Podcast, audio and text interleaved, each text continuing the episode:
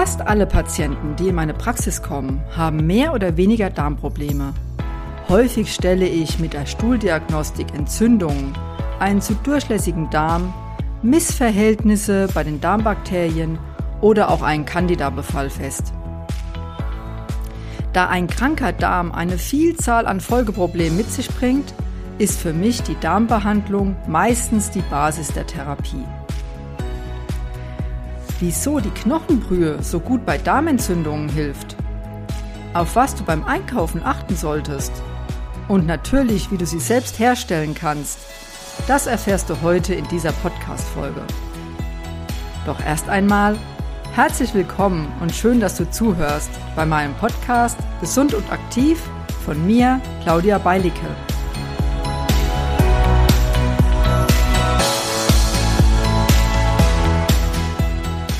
Knochenbrühe.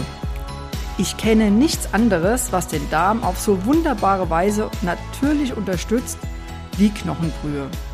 Außer gesundes, regionales, selbstgekochtes Essen mit viel Gemüseanteil und natürlich den Basics für Darmgesundheit, von denen ich es schon mal in einer vorherigen Podcast-Folge hatte. Was macht die Knochenbrühe so wertvoll? Erst einmal allgemein zu den Inhaltsstoffen. Die Knochenbrühe enthält viele Mineralien, darunter Magnesium, Calcium, Zink, Phosphor, Selen, Silizium, Kupfer und Eisen. Außerdem befinden sich auch noch Vitamine wie B-Vitamine und hochwertige Proteine darin. Unter anderem Kollagen. Hast du sicherlich schon einmal gehört. Kollagen ist ein wichtiges Protein, das an vielen Stellen in deinem Körper gebraucht wird. So enthalten nicht nur deine Knochen Kollagen, sondern auch deine Haut, das Bindegewebe, deine Gelenke und Sehnen. Je älter du wirst, desto mehr nimmt die Kollagenproduktion ab. Da beim langen Garen der Knochen die enthaltenen Proteine großteils in ihre Bestandteile zerlegt werden, sind sie sehr einfach vom Körper aufzunehmen. Ohne großen Aufwand sozusagen. Man nennt das auch eine gute Bioverfügbarkeit. Das ist aber nicht so das Thema heute. Es geht um einen anderen Inhaltsstoff, der bei dieser Knochenbrühe eine wichtige Rolle spielt für unseren Darm, und zwar das Glycin. Glycin ist eine wichtige Aminosäure gegen Entzündungen im Darmbereich.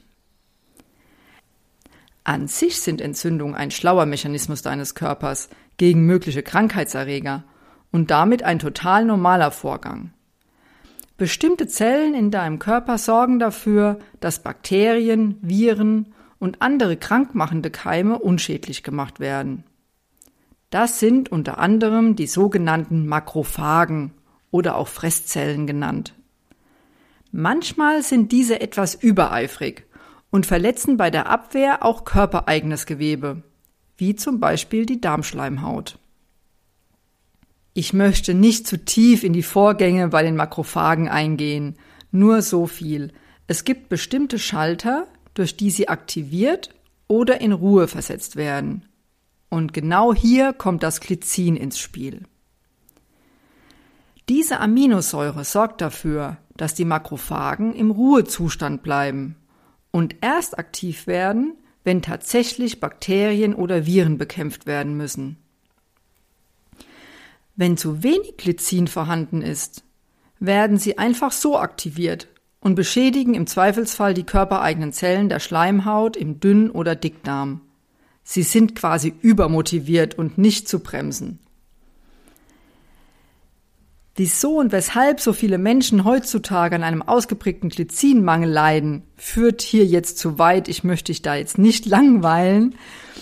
Nur so viel, unser Ernährungsverhalten trägt maßgeblich zu einem Glycinmangel bei.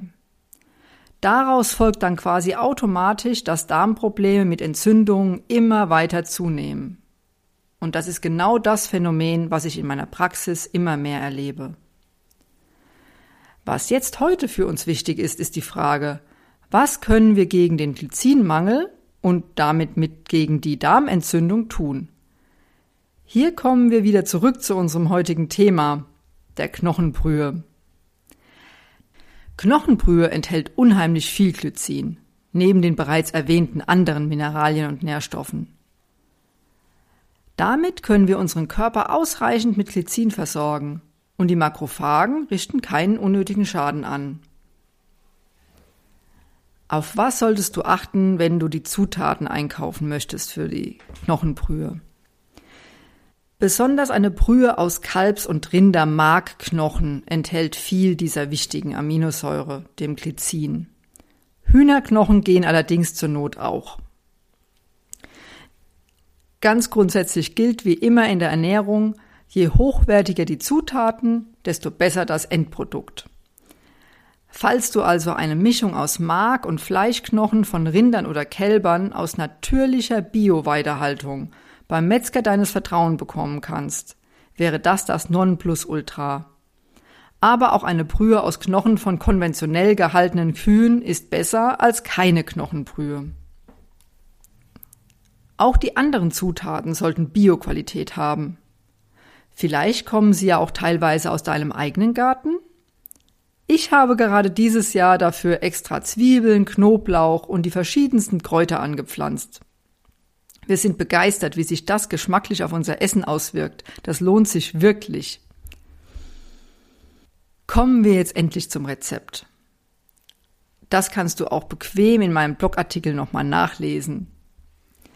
Du brauchst für einen Liter 500 Gramm Rinderknochen, da sollten natürlich Markknochen sein vor allem, es dürfen aber auch Fleischknochen dabei sein. Am besten lässt du die gleich beim Metzger in Stücke hacken. Dann eine frische Zwiebel, eine Knoblauchzehe, ein Bund Suppengemüse wie Karotten, Sellerie, Lauch, Petersilie, eventuell ein Stückchen Ingwer, Lorbeerblätter, Pfefferkörner machen sich auch noch gut darin.